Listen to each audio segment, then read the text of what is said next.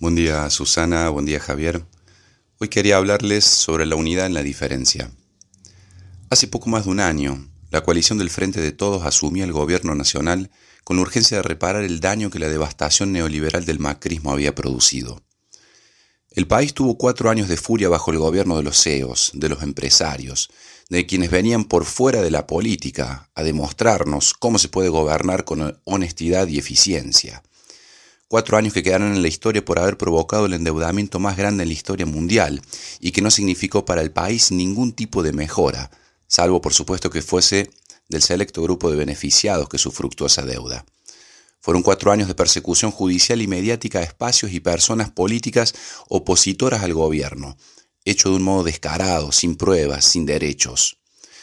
Cuatro años de retracción de la capacidad productiva del país, de muerte de pymes, de crecimiento del desempleo, de empobrecimiento de los estratos medios y bajos, de inflación del 55%. Cuatro años de fuerzas de seguridad reprimiendo jubilados, docentes y cualquiera quien no se alineara a aceptar su fatal destino en el neoliberalismo.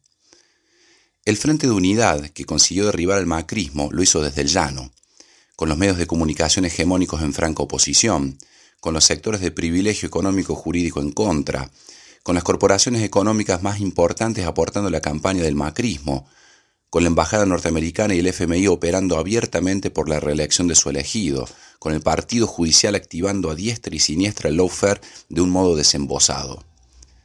Así todo, se venció al marketing que escondía sus monstruos tras disfraces de gente como uno, y ganó la política de las posibilidades.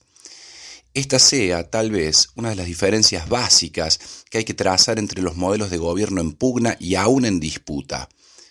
Mientras el neoliberalismo es un sistema que disfraza las imposibilidades como problemas que debe resolver cada sujeto emprendedor, y que por lo tanto deberá responsabilizarse a sí mismo si no funciona, lo cual sucederá invariablemente en el 99% de los casos, y lo que son los gobiernos populares democráticos, que asumen que las condiciones de posibilidad para la vida digna, para la garantía de derechos, para los derechos que aún no están, depende de una disputa con aquello que se opone a la democratización y a la emancipación, esto es, privilegios, corporaciones y culturas de la conservación.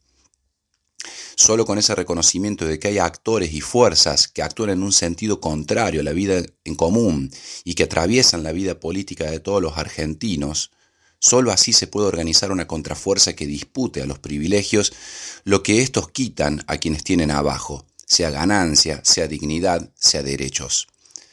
Lo que tenemos que entender es que en la actualidad, en nuestro país y en el mundo, las democracias se juegan cada vez más el pellejo en la oposición a corporaciones económicas y culturales que están dispuestas a terminar con las posibilidades de democratización que les signifique algún obstáculo a sus intereses. Eso ocurre y está ocurriendo, no es una fantasía de película de ciencia ficción. Las corporaciones operan de todos los modos posibles para construir un mundo donde el privilegio sea la única condición de vida digna posible y para los demás la rapiña por lo que quede. Baste como pequeño ejemplo lo que acaba de suceder esta semana. El agua, ese bien único y vital para la vida en el planeta, ha empezado a cotizar en acciones a futuro en la bolsa de Wall Street. Las implicaciones de esto son tremendas una pequeña élite global va a operar sobre el valor de un recurso no renovable de cual depende la vida en el planeta. Es un arma en manos de misántropos. Odian a la humanidad, se aman a sí mismos. Todo esto para decir que la unidad en la diferencia es el único modo de enfrentar a fuerzas monolíticas como el neoliberalismo y las corporaciones. Los movimientos sociales, políticos, de base, populares, deben entender la necesidad de despolarizar hacia adentro para polarizar hacia afuera es decir, resolver y mantener las diferencias que hacen específica cada parte, pero acordar en los horizontes de democratización y emancipación, de modo tal que lo que queda del otro lado sea enfrentado con mayores recursos y posibilidades. Pero eso no es ahondar la famosa grieta. La grieta de la que se está hablando aquí no es entre grupos humanos que buscan anularse entre sí, por supuesto.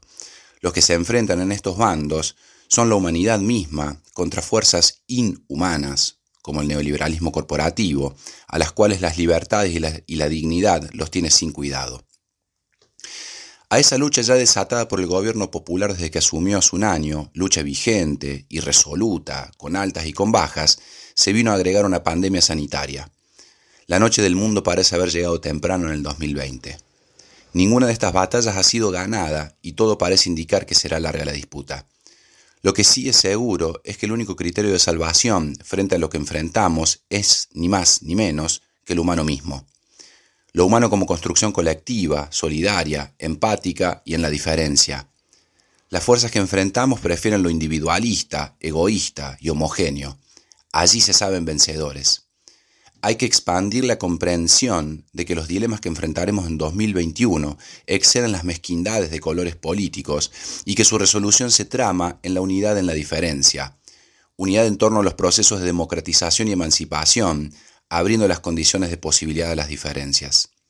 Frente a un mundo que fuerza la visión de un porvenir sin alternativas, urge quebrar esa imagen y construir alternativas a las alternativas. No es un juego de imaginación, nos va la vida en ello.